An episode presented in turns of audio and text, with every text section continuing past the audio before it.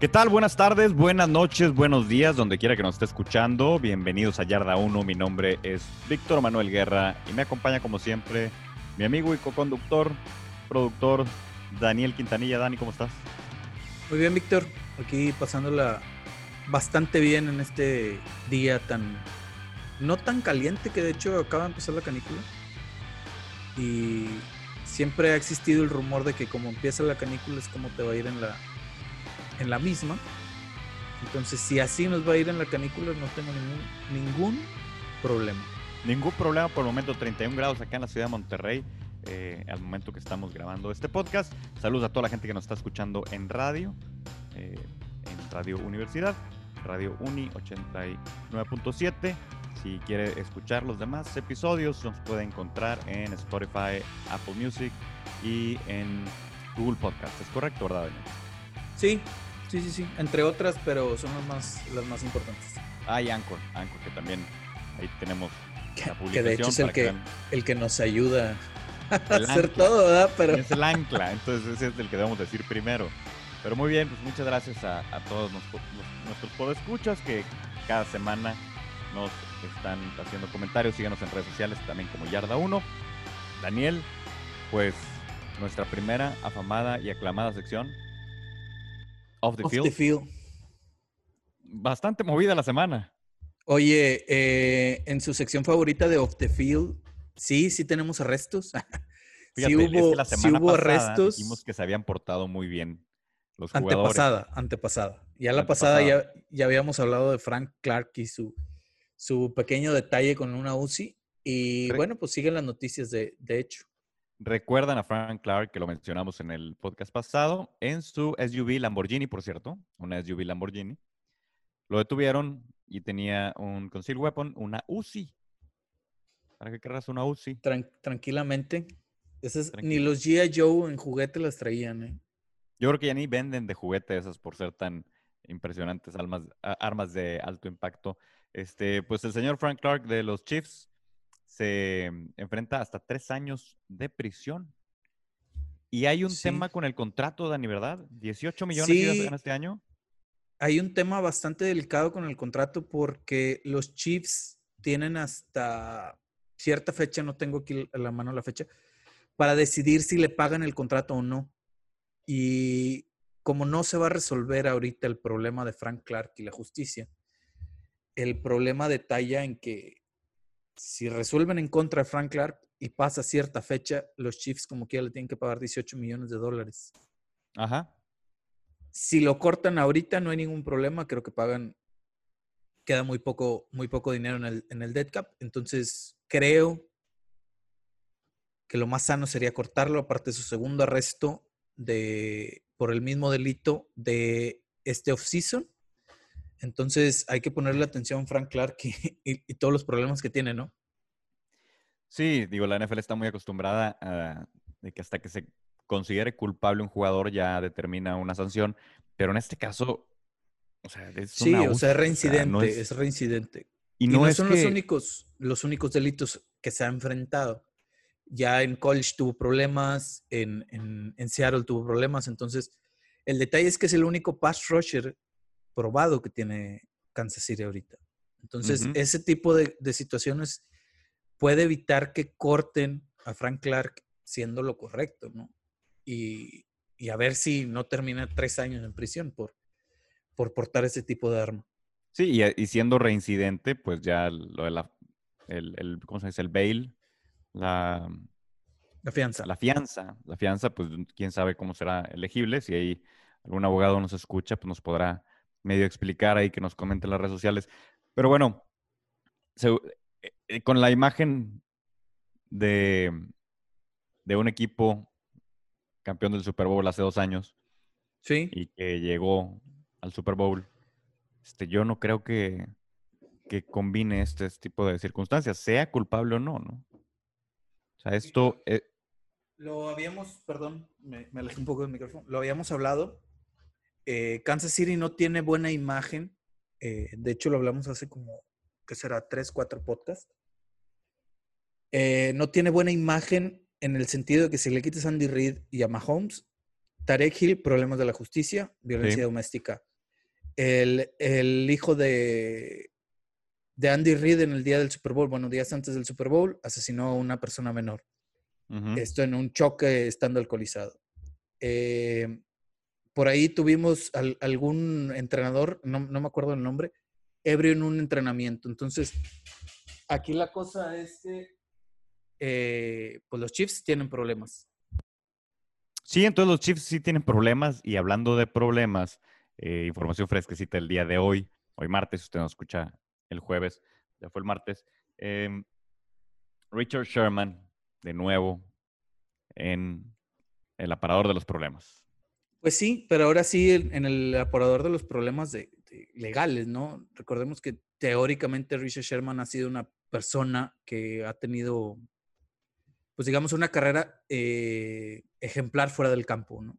Eh, egresado de, Stanford, con unos promedios más altos para un jugador de fútbol americano. Entonces, Sherman se mete en un problema el día de hoy y no, le dieron derecho a fianza, ¿no?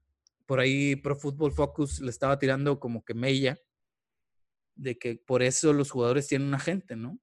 Que inmediatamente que los arrestan, los agentes dejan de hacer todo lo que están haciendo por irlo a sacar, ¿no? Por, por ayudarlo, por, por, por sacarlo del problema eh, legal que tengan en ese problema, en, ese momento, perdón. Ajá. Y Richard Sherman, pues no tiene, él, es su mismo, su mismo agente. Sí, está, está complicado. Pues, cosas del temperamento parece que es em, violencia doméstica. Su esposa dice que no hay nadie herido, nadie agravado, que no eh, está, todo el mundo está bien y que están tratando de sacarlo de, el problema, ¿no? Entonces ya veremos, ya, veremos ahí qué pasa con el caso de Richard Sherman. Eh, tal vez para el jueves ya esté resuelto esto, no le veo mayor problema. Pero otro que sí espero que le den este 94 años en la cárcel es a Mingo, Barkevius Mingo, eh, de Atlanta. Estuvo en Chicago, ¿no? También. Estuvo en Chicago, estuvo en Chicago Barkevius Mingo. De hecho, si no me equivoco, también estuvo en Cleveland. No sé si, si él empieza la carrera en Cleveland, luego se va a Chicago. Entonces es acusado de eh, conducta inapropiada con un menor de edad en el estado de Texas. Entonces, Texas que tiene unas leyes bastante estrictas en eso, me da bastantísimo gusto si es real este tema. Eh, al que no, no podemos ser amigos, no me hable ni me siga, por favor, denle un follow, porque este va hasta 20 años de prisión puede llegar a, a tener este afrontar, sí. personaje por alguna actividad ahí de, con un menor de, menor de 17 años, que eso es mucho más grave para el estado de Texas, ¿no? Sí, y casualmente eh, se liga con, muchos problemas que están teniendo en Estados Unidos con gente famosa o, gente del medio con, metiéndose con menores de edad, ¿no? Entonces habrá que... De Jostop no vas a estar hablando, ¿eh? Ah, en Estados Unidos, en Estados no, Unidos. en Estados Unidos, en Estados Unidos. Oye, el que se quiere, el que se quiere subir al, al, al tren, ¿verdad? De que no, es que yo stop, el caso está bien interesante y este, ¿qué opinan, muchachos? No, no se quedan aquí, no hablamos de, está, Está el caso ¿Hablamos de, otras? Drake Bale, creo. Si no me sí, Drake Bale. Con, con, problema de menor y por ahí salió otro, otro famoso, no, no tengo el nombre de, de él a la mano, entonces eh, ahí se los debo. Es más de farándula. que, ya, ya bajó, este, bajó en probation, ya salió Drake Bell. Él ya, ya arregló su tema. Y mucha gente en México va a estar contenta porque tiene más seguidores en México que en Estados Unidos.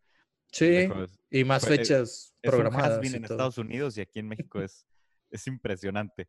Pero bueno, y en, y en cosas más, más amenas, vimos un video ahí de Tennessee. Me lo pasaste sí, súper bueno el video, la verdad. Platícanos de ese, de ese yo no lo vi eh, completo y no, no, supe el porqué de las cosas, pero... Eh, ahí te la debo también el porqué. Eh, solamente me encontré el video de, de Kevin Villar practicando con un fan. se pone a hacer los ejercicios que comúnmente les, tocan, les toca realizar a, a los jugadores. Ajá. Y pues básicamente ejercicios de habilidad y arranque, ¿no? Entonces empieza él a, hacerlo y el fan lo, lo replica y obviamente y fíjate que Atlético, hasta eso, el, el fan no, era como uno, digámoslo. Y. ¿Cómo como uno? Pues así chonchito, así como que fuera de ah, condición. Tronco, tronco. El, pelado parecía que tenía buena condición física y de hecho, pues las rutas y todo eso, Yo, por ejemplo, ya estaría con manos en rodillas, ofiadísimo. Y el pelado, pues sí, torpe, tronco, digámoslo, para, para hacer ejercicios de habilidad. Pero atlético. Pero atlético. Entonces sí, está, está algo cómico el video, por ahí en, Twitter lo pueden encontrar. Eh, Kevin Biard con, con, un fan en, en Tennessee. Sí, si a mí me invitan, yo le digo, de la grada te veo, hermano. De la grada, te lo agradezco bastante. De aquí de la grada te veo. Nos tomamos la foto al final, no hay ningún Nos tomamos la foto al final. Me, echo agua en la cara como si hubiera corrido contigo y ahí. Sí, claro. Qué, onda. Este, pero de es que, lado por ejemplo, amable, ¿no? Eh, los ejercicios de pies que, que tienen, eh, increíble, o sea, prácticamente ni están pisando el set en, en, en, uno de los conos y ya están en el otro, ¿no? Entonces, a uno como, como persona normal, pues, donde estás pisando el uno, el otro ya hizo cuatro, entonces, pues sí, no.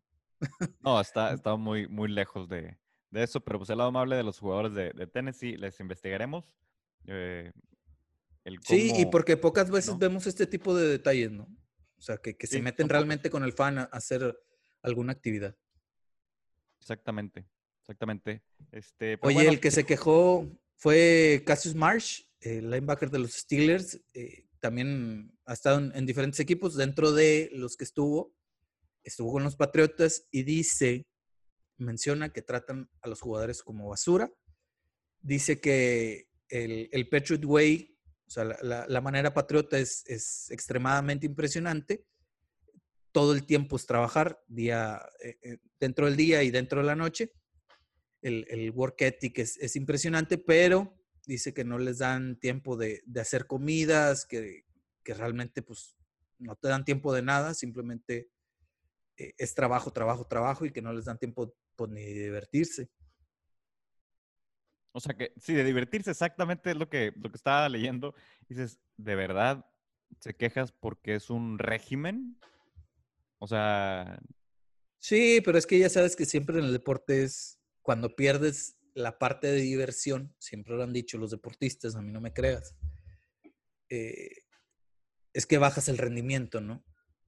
Entonces, quién sabe, habría que preguntarle a Carlos Vela que no le gusta el fútbol y, y como quiera lo hace como de trabajo y es realmente efectivo en su trabajo. E, e, esa filosofía está muy buena, o sea, si eres bueno en algo y que te deja bien, pues hazlo aunque no te guste, ¿no? Ajá, sí, es correcto. Eso, eso es bueno en el caso de Carlos Vela. O sea, yo podré ser bueno en sumar y restar, pero, pero pues no voy a ah, ser. Eh también, también ha habido eh, muchos rumores que muchos jugadores de americano no les gusta jugar. Y al no gustarles jugar, pues, pues ya no sé si, si es porque realmente son buenos y porque la paga es muy buena, ¿no? Pues es que tal vez, imagínate, eh, es todo lo que saben hacer, ¿no? Sí. O sea, porque hemos visto casos de jugadores que tienen hasta doctorados, que ellos sí se... Había, había no sé si te acuerdas de él, eh, un tackle ofensivo de, Baltimore, que de hecho se retiró del fútbol para seguir estudiando y, sí, exacto. Eh, hacer análisis, doctorado. etcétera, etcétera, ¿no? Entonces, sí, exactamente. Es gente que le sabe. Y en algo de, física cuántica o algo así, no, no cualquier cosa. Sí, sí, ¿eh? sí, no cualquier cosa. Sí, no, no, cualquier cosa. Pero bueno, el otro extremo me, es. Me dedico al marketing, ¿no? sí, sí. Física cuántica y cosas, cosas de Tony Stark. Sí, la, mayor, la mayoría de los deportistas. Mejor no voy a mencionar que estudian porque luego se nos puede ofender mucha gente de la audiencia, pero es más, yo soy mercadólogo, voy a decir, estudian mercadotecnia para luego. de la práctica deportiva en fondo, no vas, digo, no vas, perdón, eh, Cam Robinson, Marcus May y, y Brandon Chef junto con Allen Robinson y hoy, el día de hoy, se agrega Chris Goodwin, no llegaron a acuerdos con sus respectivos equipos y van a jugar con el French, French Tag. Sí, con el French Tag, que, que a final del día los hace en un promedio dentro de los mejores pagados de la posición evidentemente estamos hablando de un promedio. Eh, el promedio radica en que entre el, el, más alto y el medio, ¿no? Si no me equivoco, entonces el que tiene el sueldo más alto con el del medio es donde se hace el, tabulador para darle el dinero a los... No agarran el top. Agarran un top. Agarran un top. Según yo, agarran el top 6 o el top 5 o el top algo, tiene una fórmula y hacen un promedio. Y es el franchise. O sea, pero es un top 3, un top Es una muy buena lana. Sí, claro, claro. Hay, muchos jugadores que no lo, no lo quieren aceptar porque quieren un, un, un largo plazo, pero es muy buena opción en, en determinado momento. Lo que pasa, lo que puede llegar a suceder en algunos casos que se lesionen jugando en franchise tag. Sí, sí, sí, sí. Y ahí ya, pues tu carrera eh, está en, en, riesgo porque no tienes un contrato a largo plazo, ¿no? Ya dependerá de la lesión, tu recuperación. Por eso no les gusta, a menos que ya sean los últimos años, también dicen, bueno, pues ya, mi último año. se la, pasan, se la pasan jugando así. Exactamente. Oye, Víctor. Las vacunas. Sí, Más nueve equipos. ¿Qué necesidad? Eh, te había puesto ocho, pero ya cambió. Eh, nueve equipos, reporta Tom Pelicero que ya están con el 85% de los jugadores vacunados. Esto les baja las restricciones dentro del training camp. Y se cree que también fue por las medidas que tomaron para los jugadores que no van a estar eh, vacunados. Todas las, las, medidas de seguridad que, que, van a, que van a tener, ¿no? Ok. Muy bien. Pues hasta ahí lo de las vacunas, seguiremos con más información semana a semana cómo avanzando y como lo hemos dicho en los últimos episodios, pues hasta que ya realmente esté en práctica, ya veremos cómo se comportan las restricciones, etcétera. Oye, pues hay que tener pues muy buenos conectes y ser figuras públicas y mandar mensajes a los presidentes para que te dejen jugar fútbol, ¿no? Por ejemplo. Sí, fue el caso de Cameron Kinley, que bueno, pues ya lo conocimos esto fue por el que, era jugador de la Marina no drafteado y no le tocaba, pues ya no, ya no podías, ya no podía jugar fútbol americano porque tenía que cumplir con su servicio. Y pues salió el secretario de la Marina, secretario interino de la Marina, a decir, bueno, pues si te doy chance de jugar, ándale, ve, cumple tu sueño y luego regresas a... Sí, mencionábamos que le había hecho un video al presidente agradeciéndole todo lo que hace del servicio público y al día siguiente, creo, al día siguiente le contestaron y le dijeron, bueno, ándale, va, juega, sé feliz, vive el American Dream y, ya harás postergado el servicio de la Marina que pues no se lo perdona, ¿no? Sí, no, no, no, claro que no, porque aparte pues le pagaron toda la universidad. Exactamente. Oye, y platícame del trailer de la película, que esto sí es nuevo para mí, no lo había no lo había yo puesto en el radar. El trailer de la película de Kurt Warner. Sí, van a hacer un, documental, por así decirlo. Una ¿Es, un, biopic? Haz de cuenta un biopic. Un biopic de, de, Kurt Warner. Eh, la protagoniza Zachary Levy. Si no lo ubican, es el que hizo Chuck, la serie de Chuck, o la película de Shazam. La película lleva por nombre American Underdog y se estrena en diciembre de este año. Los uniformes de los Rams son pésimos, ¿ah? pero eh, por ahí el trailer de hecho viene, te dan como que back the scenes, eh, donde está toda la pantalla verde y ese tipo de cosas. Y pues vimos ahí a Zachary Levy por ahí soltar el brazo un poco para, para los touchdowns y, y lo demás, ¿no? La vida sí, yo creo que la gente lo, ubica más por Shazam ahora, y ahora que va a salir la 2 de Shazam también. La 2. Que por Chuck. cierto, hay muchas cosas que yo no entiendo, pero... ¿En qué? ¿En, en, en Kurt Warner o en...? No, de Shazam, de Shazam. Ah, muy bien. Hay que, hay que ver los cómics, amigo, y para entenderlo un poquito más. Sí, una, pero, Pero bien, este American Underdog, o sea, lo que le encanta al público en los Estados Unidos, ¿no? Claro, aparte la historia de Kurt Warner es, es impresionante, ¿no? O sea, es una historia que viene real desde abajo, desde atender un restaurante, de ser mesero, a jugar en la liga canadiense, jugar, sí, no, a, hacer el primer on draft de ganar un Super Bowl definitivamente, eh, siendo coreback, evidentemente, eh, es una historia, es una historia de American Underdog, de, underdog, de esas que te hacen, que a los americanos tanto les gustan, ¿no?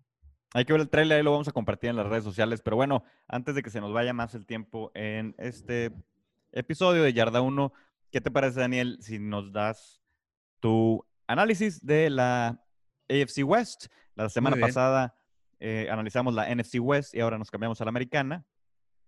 Y es donde está tu equipo, entonces, ¿qué sí, claro. bueno, voy a hablar sin parar y luego ya me das tu opinión. Y, Tienes seis minutos, tú dale. Ok, voy a hacer tipo de esos de concurso de, lectura, a ver qué, qué tal me sale. este, bueno, voy a empezar. Si ¿Lo hubieras hecho en la primaria o no? Sí, yo creo que no. La, respuesta va a ser negativa, pero bueno, empezamos. Eh, Kansas City Chiefs han ganado la división desde el 2016. El año pasado terminaron eh, no solo ganando la división, sino también eh, tuvieron el mejor récord de la NFL con 14-2. Mahomes superó el problema que tenía en el pie. Eh, ya está al 100%, o por lo menos eso, eso es lo que indica según sus redes sociales, y que para el training camp va a estar full.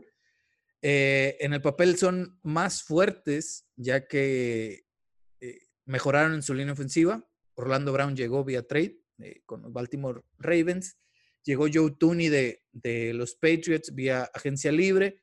El único detalle que yo veo es que se les fue su receptor número dos, que es Sammy Watkins. Y creo que por ahí pueden encontrar eh, los problemas si Tyreek Hill o Travis Kelsey, que dicho sea de paso, la pronunciación correcta es Travis Kelsey, eh, se lesionan, ¿no? Entonces te quedarían un poco cortos en los receptores. Ya sé que les van a dar entrada por ahí a Harman y demás. Sin embargo, creo que necesitaban un receptor número dos probado. Las Vegas Raiders, por cierto, eh, evidentemente ganadores de la división, los Kansas City Chiefs para este año es mi pronóstico. Okay. Seguimos con Las Vegas.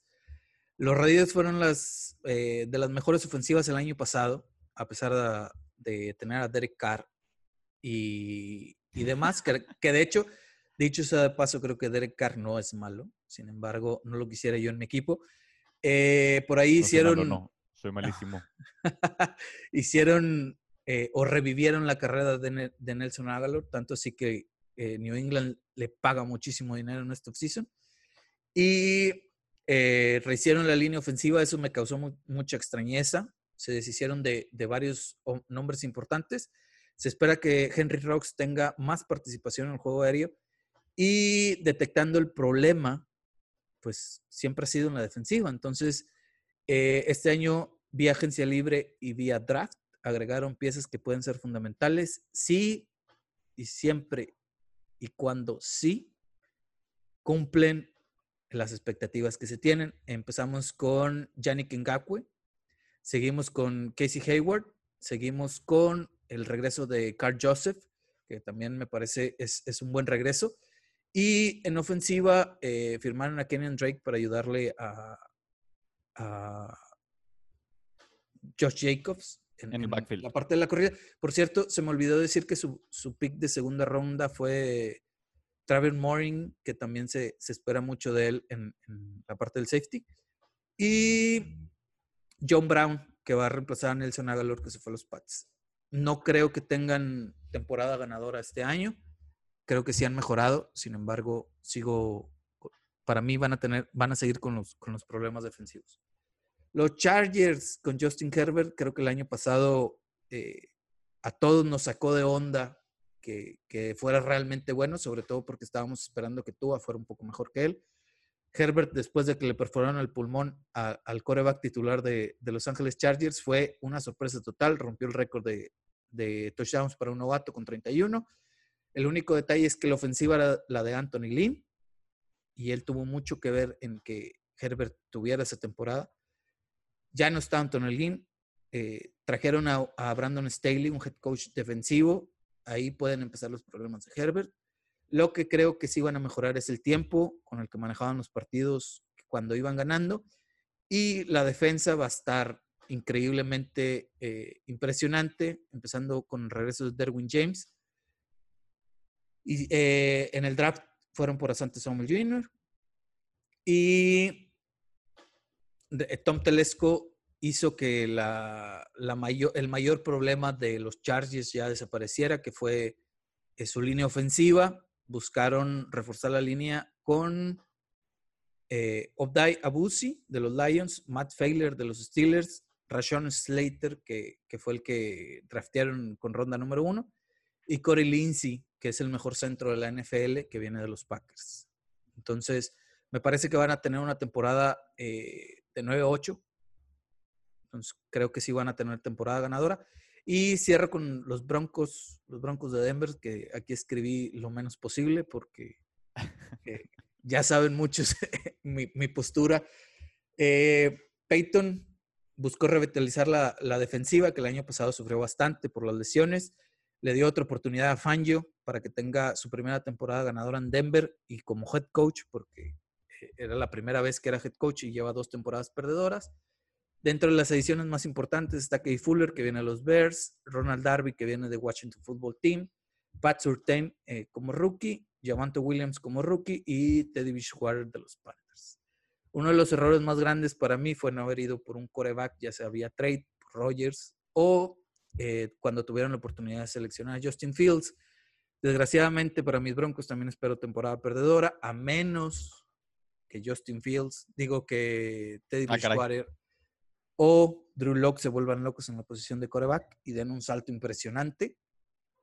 Tienen las armas, tienen la línea, tienen los receptores, tienen todo, solamente falta el coreback. Entonces, aún así creo que van a tener temporada perdedora, espero equivocarme y ya acabé.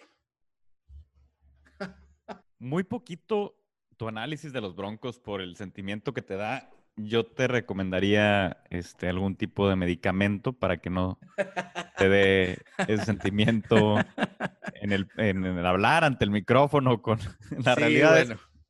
Oye, estoy. Bueno, acepté que, fue, que, van a tener una temporada probablemente perdedora, ¿no? Sí, este, yo estoy, fíjate que aquí estamos totalmente de acuerdo en los lugares donde van a quedar la división.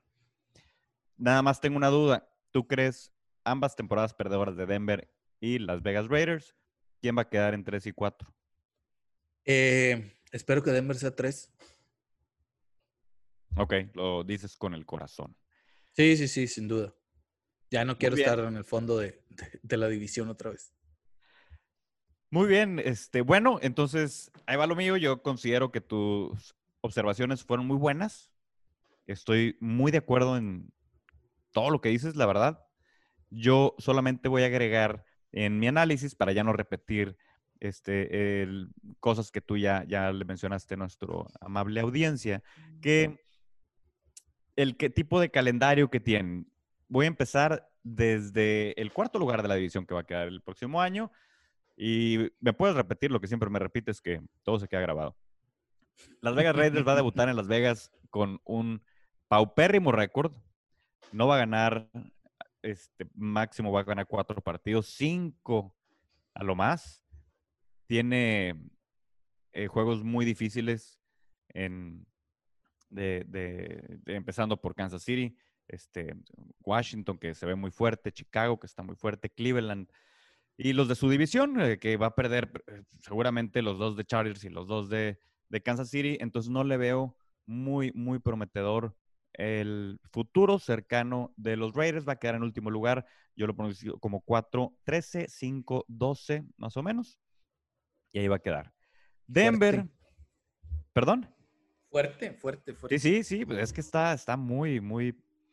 No le veo por.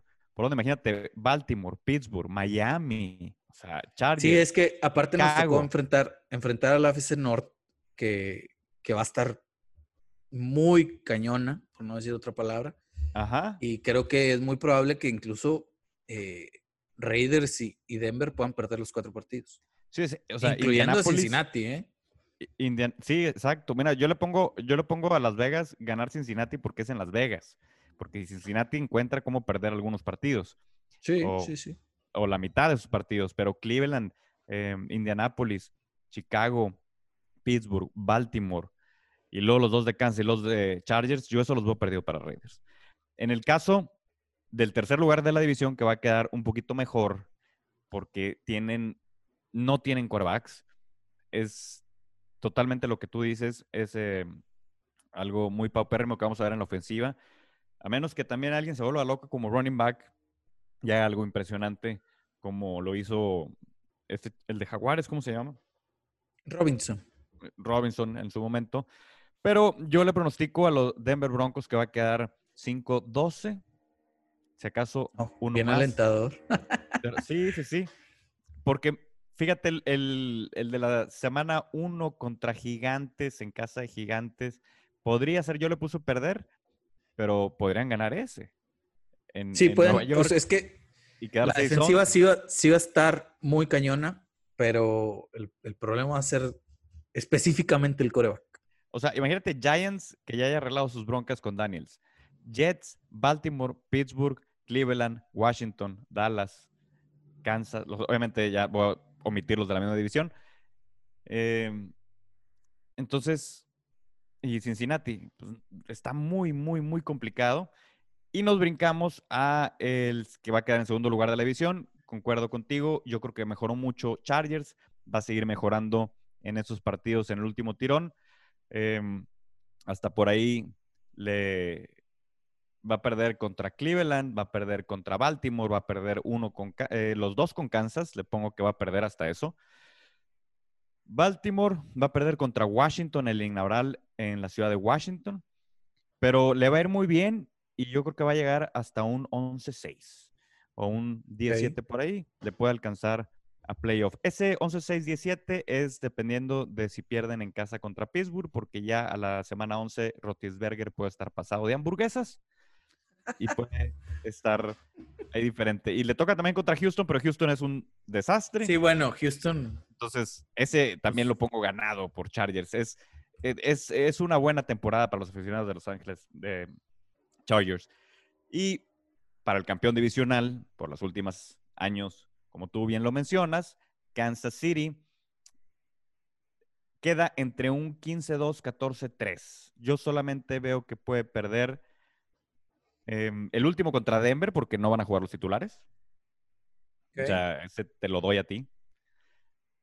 Y el de Baltimore, puede ser, y el de Chargers en casa de Chargers. Le doy, al contrario, el Chargers Kansas en Kansas, pues lo gana Kansas.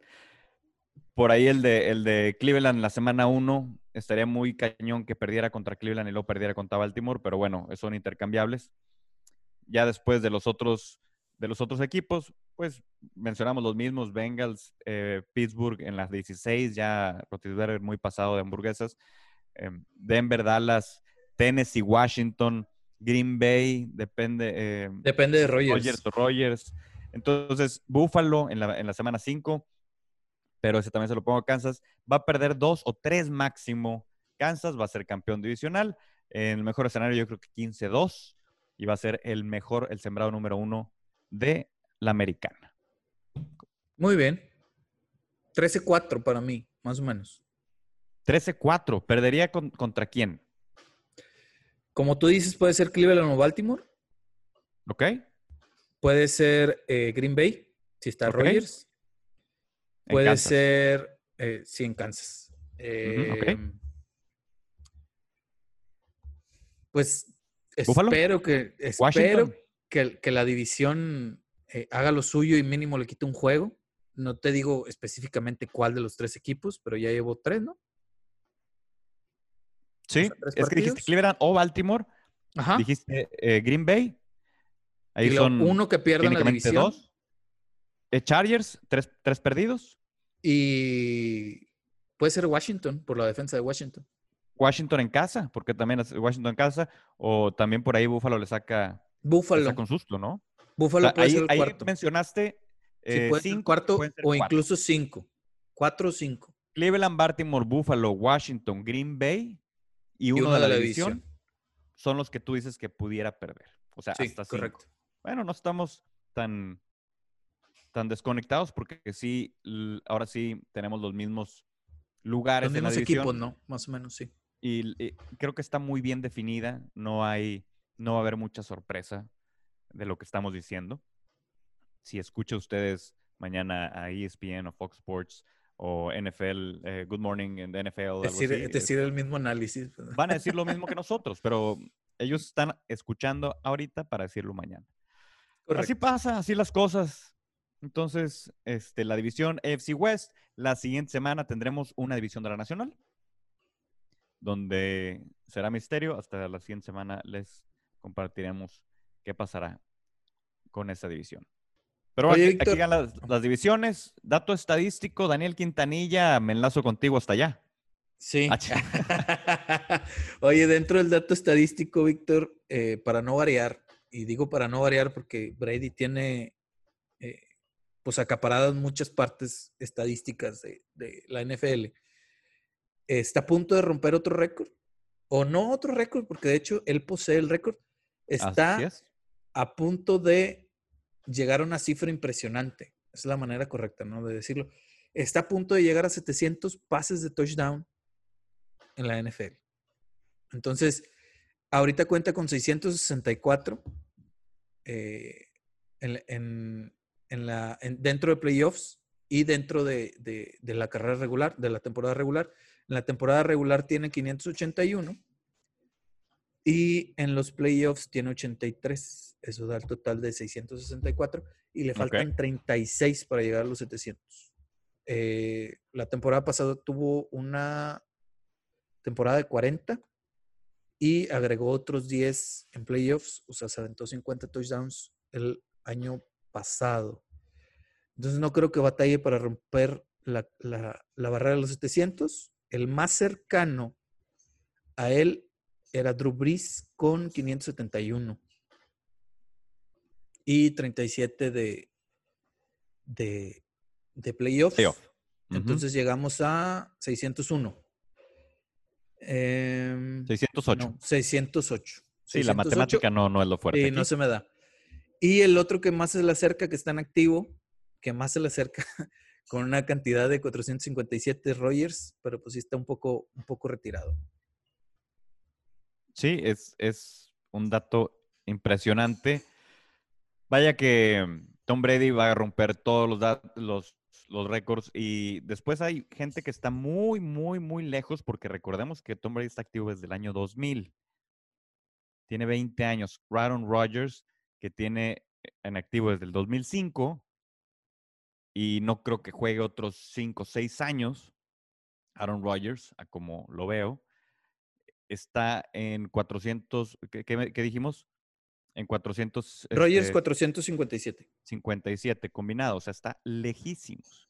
Habría que ver si. 250 para llegar a 700. Si Pat Mahomes, perdón, Patrick Mahomes, Pat Mahomes, su padre, así le dicen en, su casa. Si Patrick Mahomes va a poder tener un ritmo los próximos 10 años o 15 años de su carrera para llegar a ese. Tiene actualmente un promedio de 38 touchdowns en los, ah, eh, por año en, los últimos tres años. ¿En temporada regular o incluyendo playoffs? Incluyendo, incluyendo playoffs. Ese es, ese Está muy abajo. Sí, porque tuvo 50 la primer, su primer año, luego 26 eh, y luego este, 38, entonces por ahí. Yo sí está muy, muy lejos y Tom Brady va a dejar. También digo que está muy abajo porque estoy suponiendo que nadie va a jugar la, cantidad de tiempo que juega Tom Brady, ¿no? Porque ponle probablemente el promedio de Brady puede ser puede ser más o menos así 38, 39, pero lleva 20 años en la liga probablemente Mahomes sí los juegue. O sea, Patrick Mahomes, a menos que tenga alguna em, lesión catastrófica, que tocamos madera porque es un extraordinario jugador, atleta, pues lo hemos dicho muchas veces.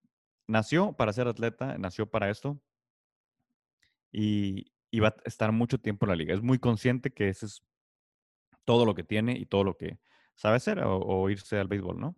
Última parte del el programa Yarda 1. Daniel, mucha información que tuvimos el día de hoy. Nos fuimos, nos fuimos arrastrando los temas. Eh, ahí queda lo de el récord de touchdowns que va a tener Tom Brady.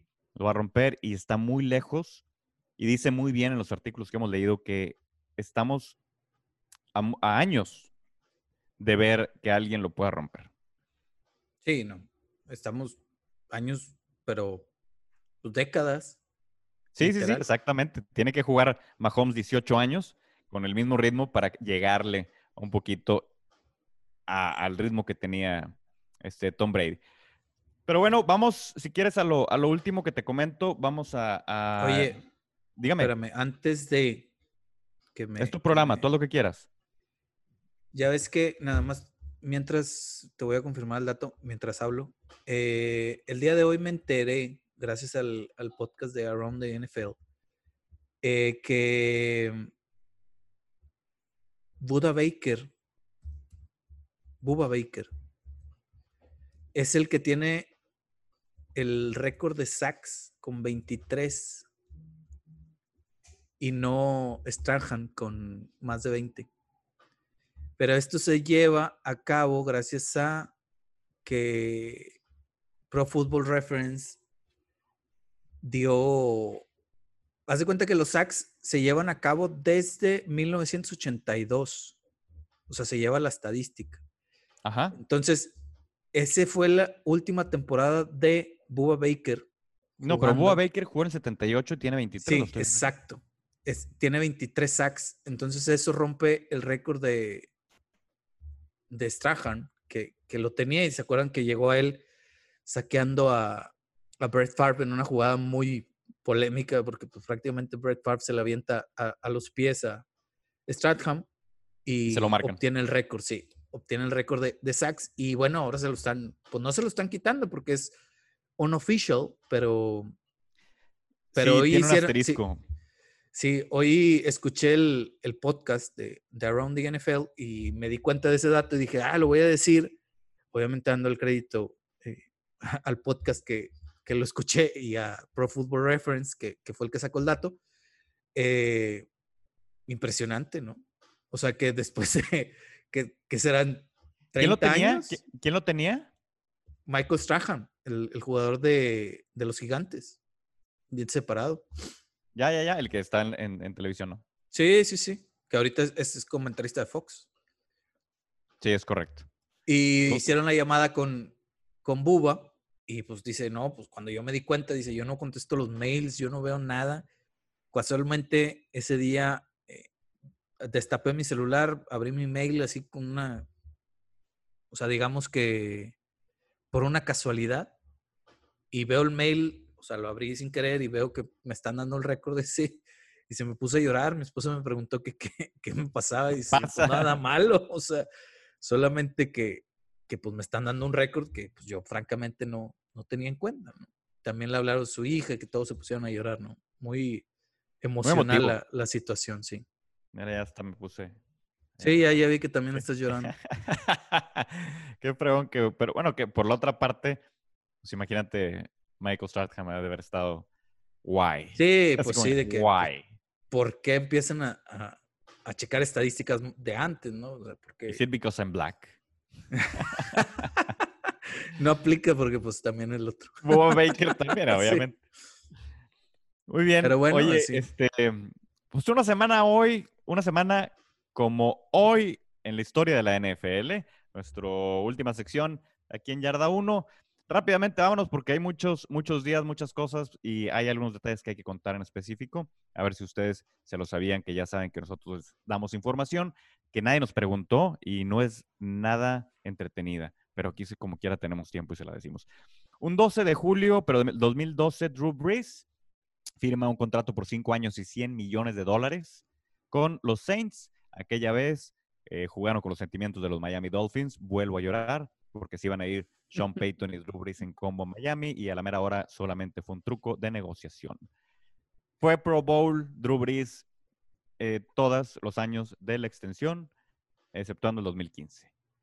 En eh, los Browns, el mismo día, en, este, en el 2012, eligieron a Josh Gordon como la primera selección en el draft suplementario de la NFL y ahora quiere eh, esta temporada parecer que, que lo, lo llevan, llevan dos temporadas que no, que no lo están aplicando. Exacto. Y recordemos que por abuso de sustancias, Josh Gordon está borrado de la NFL. Cumpleaños del 12 de julio, LeSean McCoy 33, eh, Ronnie Houston 32 y el guardia de Seattle Gabe Jackson 30. El 13 de julio, este es el dato importante.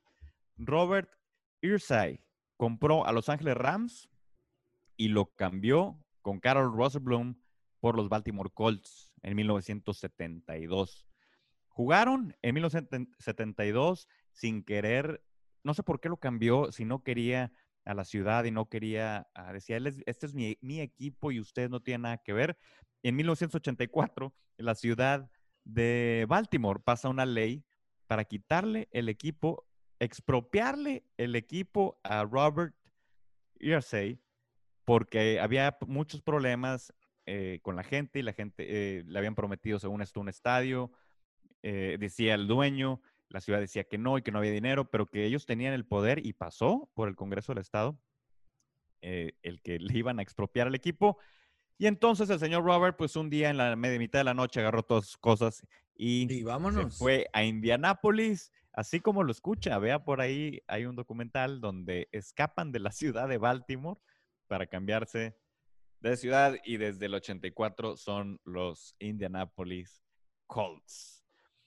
Cumple, el 13 de julio cumple años también de Josh Allen, defensive de Jacksonville, 24 años. El 14 de julio, los Packers en 1994 firman otro contrato de 5 años, como el que dijimos de Drew Brees, pero este fue de Brett Favre por 19 millones de dólares. Imagínate cuántos años de diferencia, Daniel, 18 años de diferencia. De 19 a 100 millones de dólares. Sí, claro. Sí, sí, sí. Así hemos visto. De hecho, estaban reportando que, que ya la venta de cualquier franquicia de la NFL va a ser arriba de 10 billones de dólares. 10 mil millones de dólares, 10 billones, wow. Que, que, la más baja, que la franquicia, digamos, la menos popular, su precio. De Jacksonville no vas a estar hablando su precio va a ser más o menos 10 billones de dólares. Es impresionante cómo ha avanzado. Imagínense en 18 años de un contrato de 5 años de 19 millones de Brett Favre. O sea, a 100 millones de Drew Brees.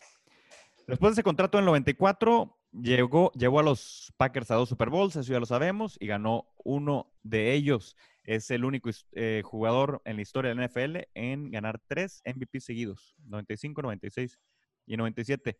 El 15 de julio, Daniel, los Broncos, tus Broncos. Mis Broncos.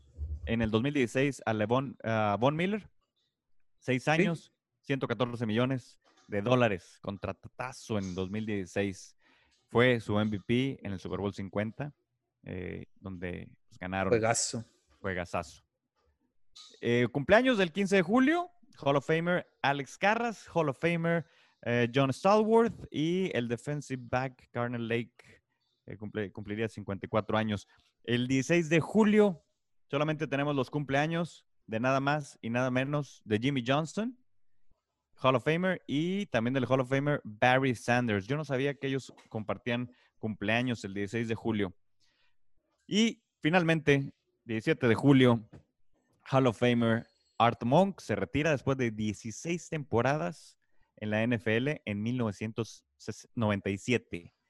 Tres veces campeón del Super Bowl con Washington, tres veces Pro Bowl, Art Monk, 16, este, temporadas jugando en la NFL, y Tim Brown en el 2005 también se retira después de 17 jugadas de la NFL en el 2005, el 17 de julio. Él fue nueve veces Pro Bowl y miembro del 1990s All Decade Team, de la década de los 90.